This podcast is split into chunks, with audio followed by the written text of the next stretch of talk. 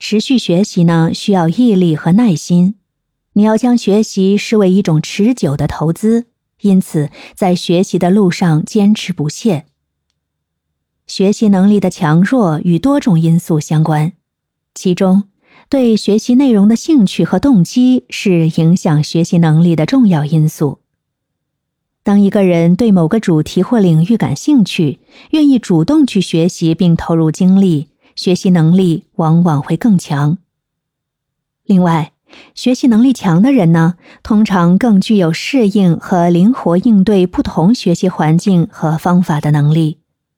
他们能够快速适应新知识和情境。